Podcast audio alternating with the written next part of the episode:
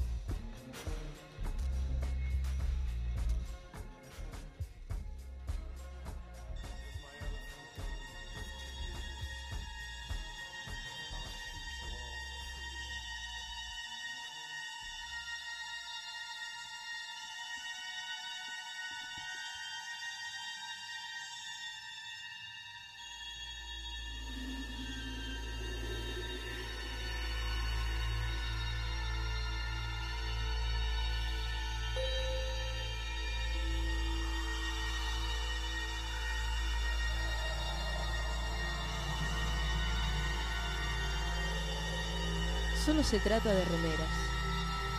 Un simple puñado de remeras. Blancas o de color. No importa. Hay una con flores de marihuana y una inscripción en la espalda donde se lee viejas, locas. Yo las llevo en mi bolso como si cargara una bomba de tiempo. Y cuando llego a mi casa empieza lo mejor. Sumergirlas una por una en aguas perfumadas, en aguas jabonosas, hasta que ya no quede nada. En todo el universo. A veces la- las refriego un poco y a veces las dejo reposar, pero siempre, no importa lo cansado que esté, las cuido como si fueran telas imperiales.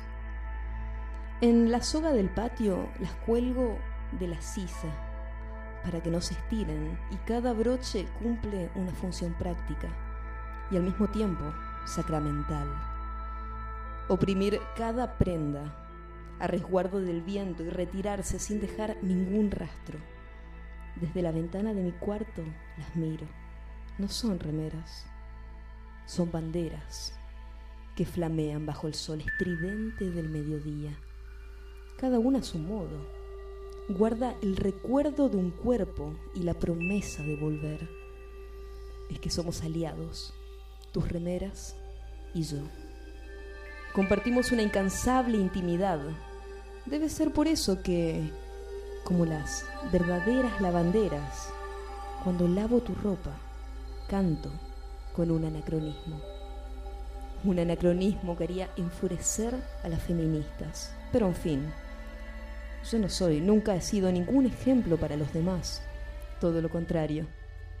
A veces, en la soledad de la noche, antes de ir a dormir, me pienso para mis adentros.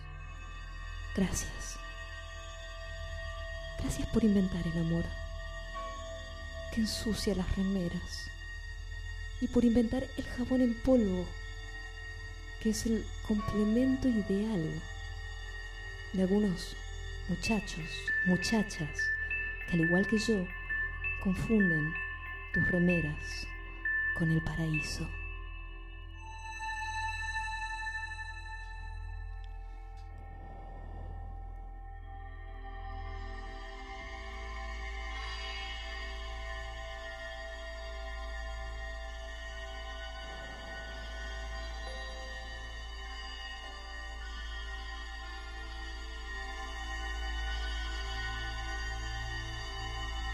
A partir de este momento estás en sintonía con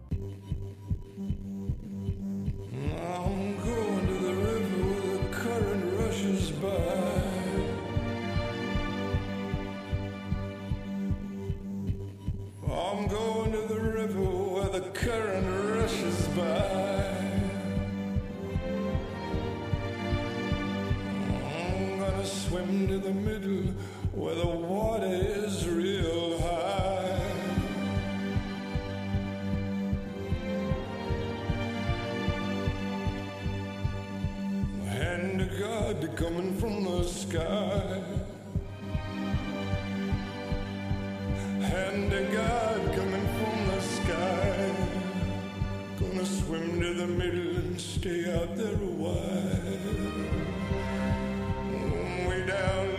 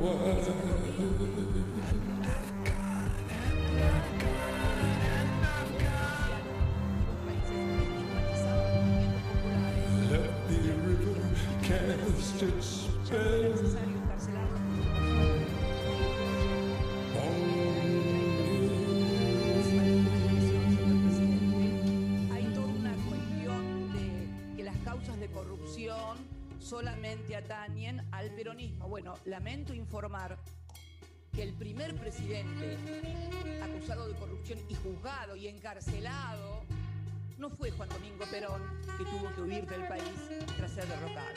Fue Hipólito Yrigoyen, primer presidente de la Unión Cívica Radical, cuando la Unión Cívica Radical encarnaba al movimiento popular y nacional. Bien. Ha sido sustituida esta, estos golpes de Estado que casualmente, para hacer una referencia histórica, fue legitimado por la Corte Suprema de Justicia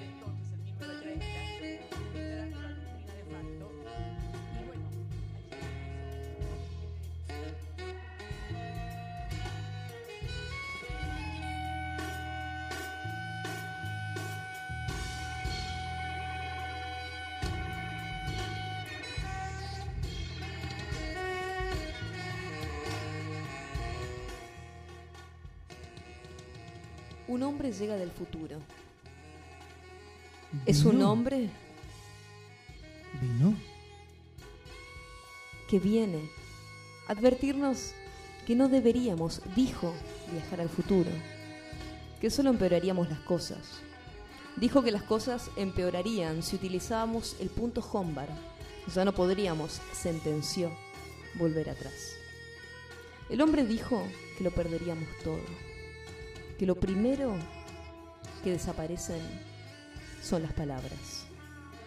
Y en este punto exacto nos encontramos aquí sin saber exactamente si hemos viajado al pasado o al futuro, pero decididamente hay un viaje en el tiempo atravesándonos. Hoy, aquí, en el año de la distopía, volvemos en una nueva temporada de el atemporal programa Radio Z, sintonizando con los muertos.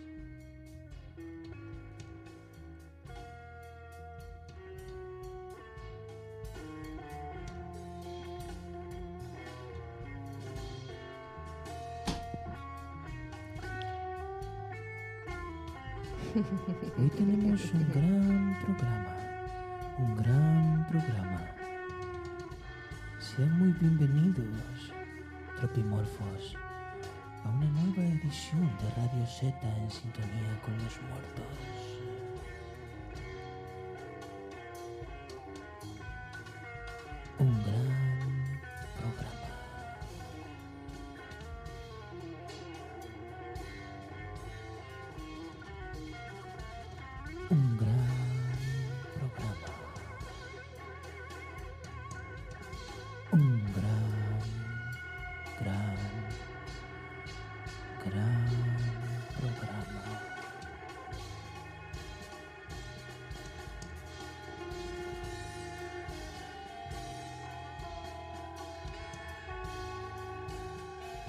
しい Happy Monday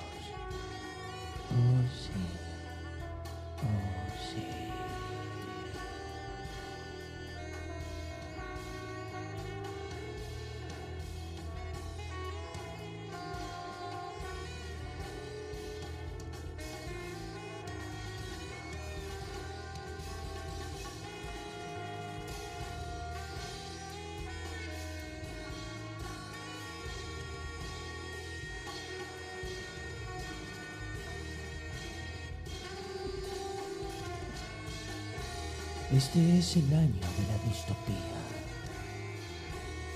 Vigésimo cuacuagésima temporada de Radio Z. El año de la distopía.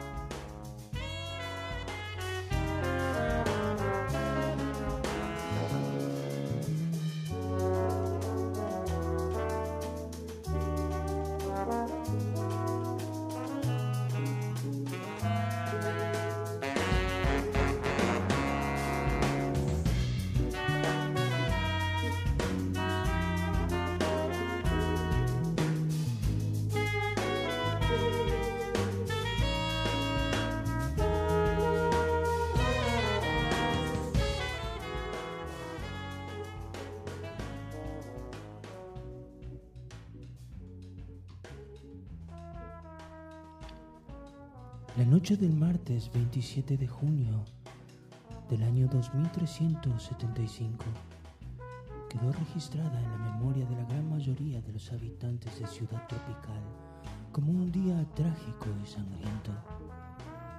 ¿Dónde duerme un? Se preguntó en voz alta el legendario escultor octogenario Godofredo Epifanio, frente a una jauría de androides periodistas corresponsales de los conglomerados mediáticos continentales y desde luego nacionales y locales. Se preguntaron lo mismo al mismo tiempo todos. ¿Qué pasó? Cientos de ciudadanos tropicantes fueron masacrados brutalmente. Hubo un sobreviviente, sin embargo.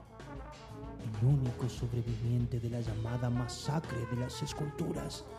Más tarde también famosísima como la noche de las esculturas vivientes. Estaba ahí desvariado, divagando con gorilas. Los crímenes se produjeron en distintos puntos de la ciudad, aunque la mayoría de los occisos fueron hallados decapitados o cercenados o eviscerados. Un río de sangre brotó por las escalinatas del Museo Magnum Urundum. Los días posteriores fueron desaguisados y entre la tropicana bien pensante corrió mediante aparatos de bioreproductibilidad sociable y aplicaciones informativas holográficas microsegmentadas de impacto policíaco. La versión fantástica de que las esculturas cobraron vida propia. Los especialistas de los noticiados preguntaron a los cientificistas cómo había sido posible que ocurriera tal cosa. Que la razón estaba de luto. Las encuestas fueron contundentes. Un 64,8% de la tropicancia pensaba que la masacre había sido producto de un castigo divino por tanta herejía y desviación que había en el mundo contemporáneo mientras que un 26,2% lo consideró un atentado terrorista de reptilianos anarquistas de la galaxia Andrómeda. El 63% restante culpó a los rusos y a los chinos y el 2,7% responsabilizó a la legalización de la zoofilia. La confusión la confusión generalizada provocó trapisondas en la vía pública y saqueos en supermercados y comercios. Hubo bloqueos de calles y revueltas. Como un cascote lanzado contra la cavidad orbital de un polipenitente, la sangre salpicó la purga y la anarquía trepó con la inflación y la fuga de divisas. La policía se acuarteló. Los ministros enviaron a sus dobles holográficos a los focos de conflicto para negociar una salida pacífica. Cuando aparecieron extremistas religiosos parapoliciales de la iglesia del fin del mundo, las salagardas descontrolaron y el clímax político densificó el estado de excepción.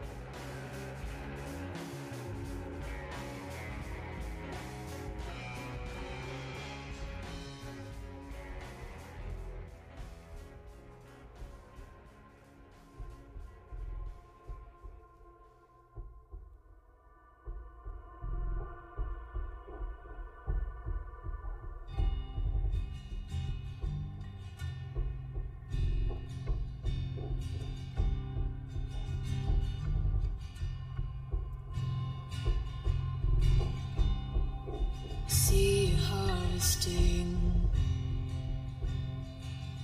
I see you wrapped in my way, but you won't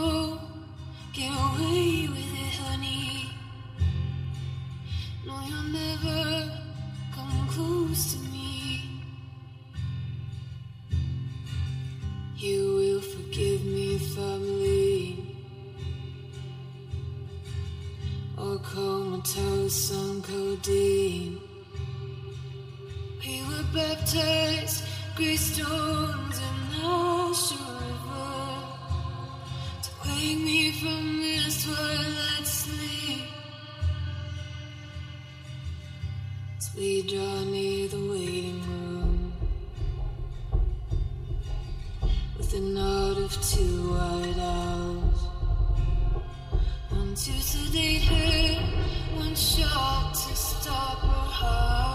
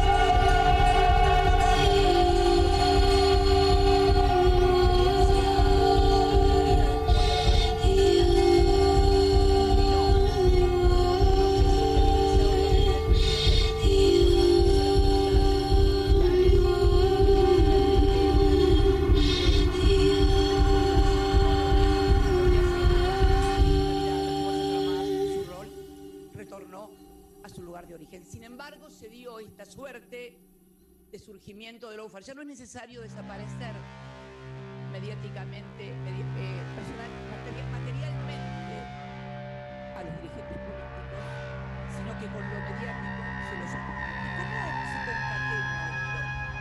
Bueno, el lawfare no solamente la persecución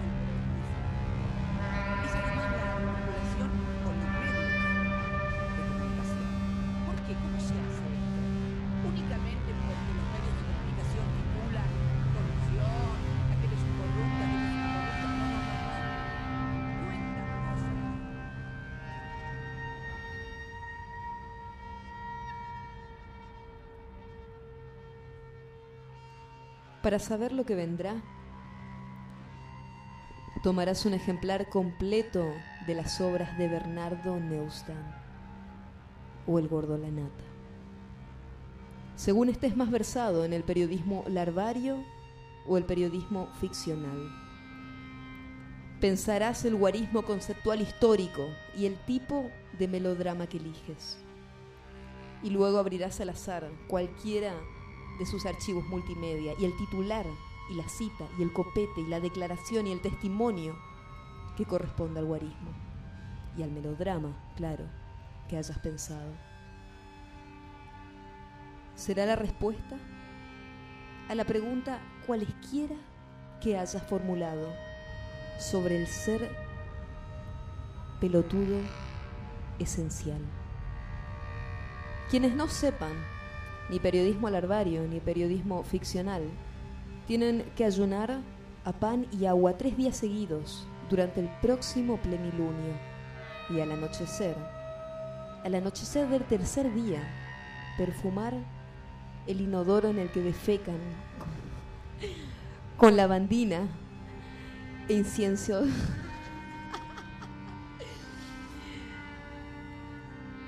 Quienes no sepan ni periodismo larvario ni periodismo ficcional tienen que ayunar a pan y agua tres días seguidos durante el próximo plenilunio. Y al anochecer del tercer día, perfumar el inodoro en el que defecan con lavandina e inciensos afrodisíacos. Luego se pasa la velada mascando raíces de hongos tropicales, cuidando de no tragárselas. A las diez y media de la noche harás una buena cena, comiendo particularmente guiso de arroz con trozos de chorizo colorado cortado en rodajas, pero sin beber vino ni licores. Te acostarás a medianoche en punto. Después de rayos de luna, no podrás dormir, pero apagarás todas las luces y te quedarás mirando la televisión hasta la epifanía.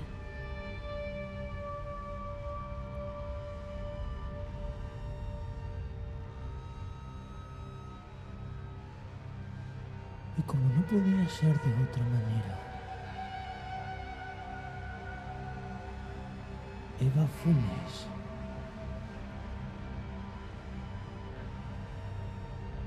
una reptiliana contadora de relatos de terror ha venido a inspirarnos con sus estrafalarias historias nauseabundas. Eva Funes, preséntate. Hola, ¿Qué cuento de terror nos has traído esta noche, Eva Funes? es un secreto. Es un secreto que será revelado prontamente. Puede ser. Queremos escuchar esa historia terrorífica, Eva Funes. Estamos muy ansiosos. Había una vez una coneja. Era humana. Pero a la vez era un conejo real. Tenía una dueña llamada Ana. Era feliz con su conejo. Un día estaba mirándose al espejo hasta que su conejo se volvió humano. Ella corrió hacia ella, hacia el conejo y le abrazó. Pero el conejo, el conejo abrió la puerta y era un conejo, pero Ana estaba abrazando a otro conejo. Eran los mismos. Hasta que miró al conejo y volteó al otro conejo que estaba abrazando y había desaparecido. Estaba la ventana abierta. Y se fueron de la casa y después fueron a otra casa de la vecina. Entonces se encontraron con el mismo conejo. Huyeron y se escaparon. Después, unos años después, el conejo, el conejo había muerto. Se miró al espejo Ana y vio al mismo conejo. Era negro ahora. El, el conejo lo abrazó. Unos días después, la, la niña había desaparecido. el conejo también. La, la casa estaba llena. Bueno, no llena, estaba con sangre. Fin. Realmente impactante. Impactante.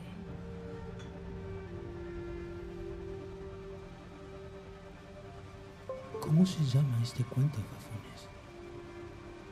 El conejo negro. Es un conejo negro. Es un conejo de la muerte que llega con la luna de sangre.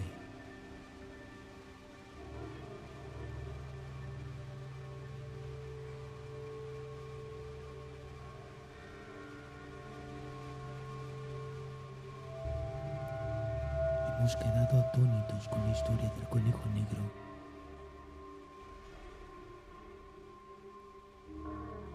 Nadie se atreve a decir palabras siquiera. Querido Funes, querida Eva Funes, hace pocos días había pensado en adoptar un conejo. Sin embargo, tu historia realmente me hace dudar de tal tentativa. ¿Crees, Eva Funes, que es recomendable adoptar un conejo? La verdad, los conejos negros pueden ser peligrosos a veces. Man- cuando un conejo blanco puede ser, pero si es un conejo blanco con manchas negras, estás en peligro. Claramente Eva Funes es experta en conejos. Creo que lo voy a pensar dos veces antes de tomar esa decisión. Quizás sea mejor un hámster, un conejillo de indias o un ratón de laboratorio O una tarántula. o una serpiente.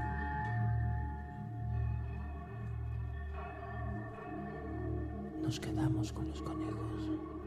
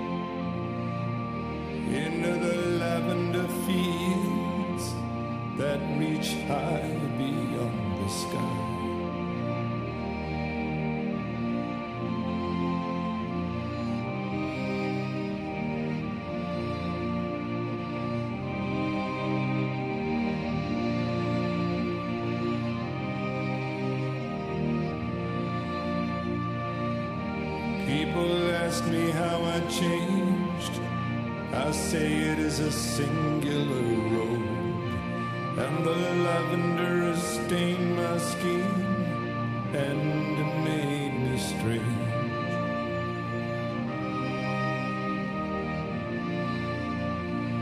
The lavender is tall and reaches beyond the heavenly cover. I plow through this furious world of which I'm.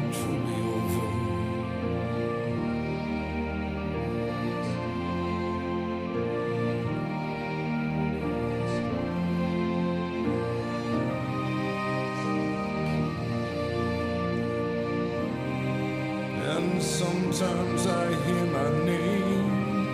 Oh, where did you go? But the lavender is broad and it's a singular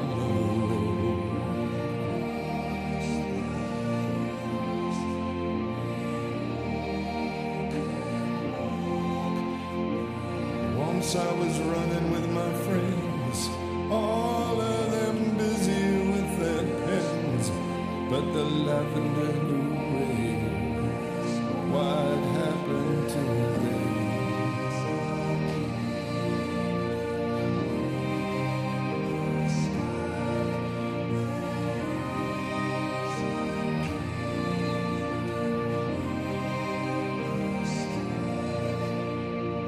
Sometimes. Sometimes I see a pale bird wheeling in the sky, but that is just a feeling, a feeling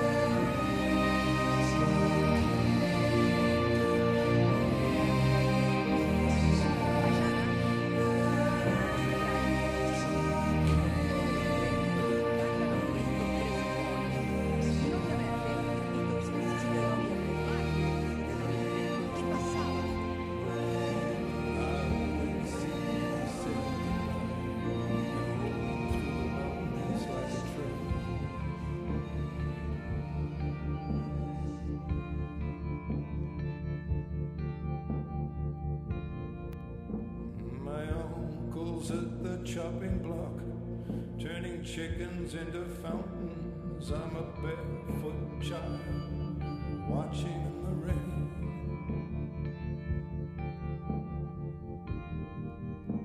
That stepped into this song, taken a bow, and stepped right out again.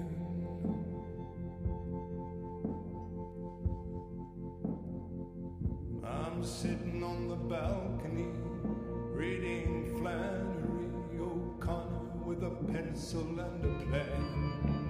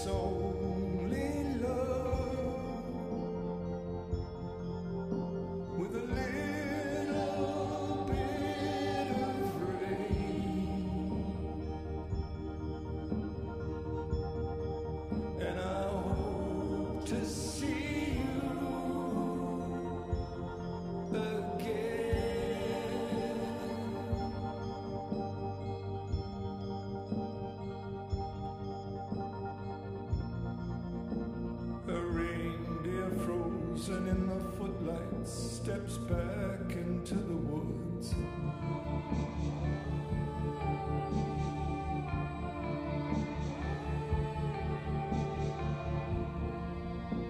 My heart, it is an open road where we ran away for good.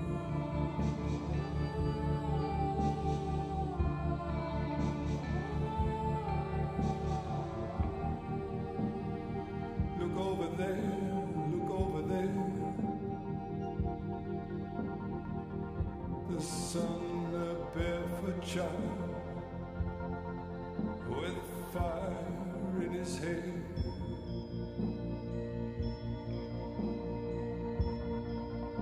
And then a sudden sun explodes.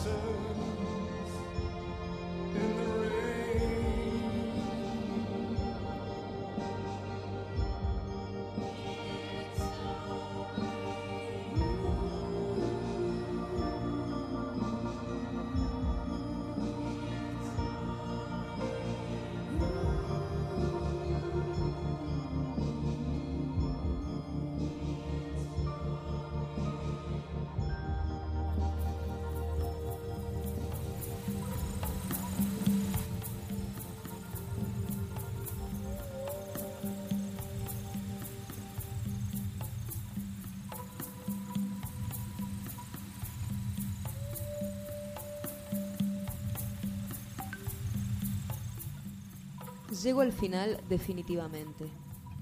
Estoy desde siempre hablando de un pasado inmemorial, donde se fija mi deseo y en donde la posibilidad de la cura se me abre como una promesa a cada momento.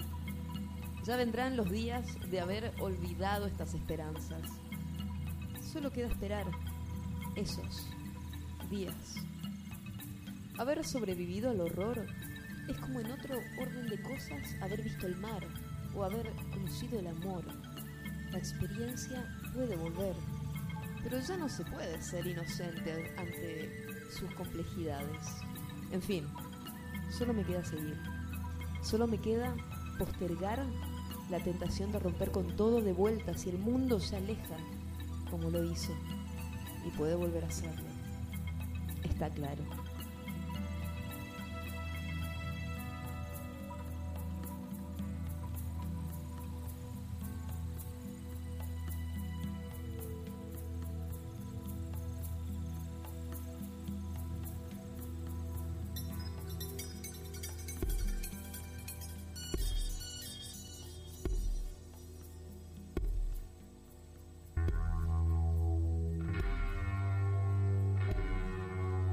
Fue Radio Z, en sintonía con los muertos. Hoy leímos a Osvaldo Bossi, Al fondo del jardín, Non-Fiction, donde duermen los gorilas, donde un cuento de terror de Eva Funes y El Aro Rojo. Hasta el próximo viernes a las 21 horas En el fondo por radiosecual.com.ar. donde descansan los niños.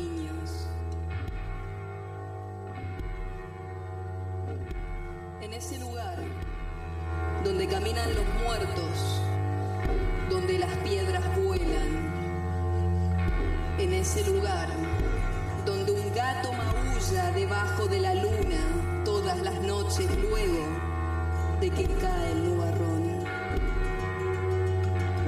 Las voces las voces empiezan a cantar tristes y viejas melodías. En aquel jardín los árboles parecen amacarse con la tibia lluvia de verano. En el fondo de aquel jardín, de aquel viejo jardín donde juegan los niños, allá, allá hay una mujer que camina una mujer que lleva el vientre preñado, una mujer que arrastrando los pies camina. Allá atrás hay una mujer que no sabe de dónde pero vive con la certeza que sabe a dónde va. Esa mujer se va derecho, muy derecho, hasta el fondo del jardín donde descansan los niños. Camina arrastrando los pies, como si estuviera avergonzándose de algo, como si un grave peso llevara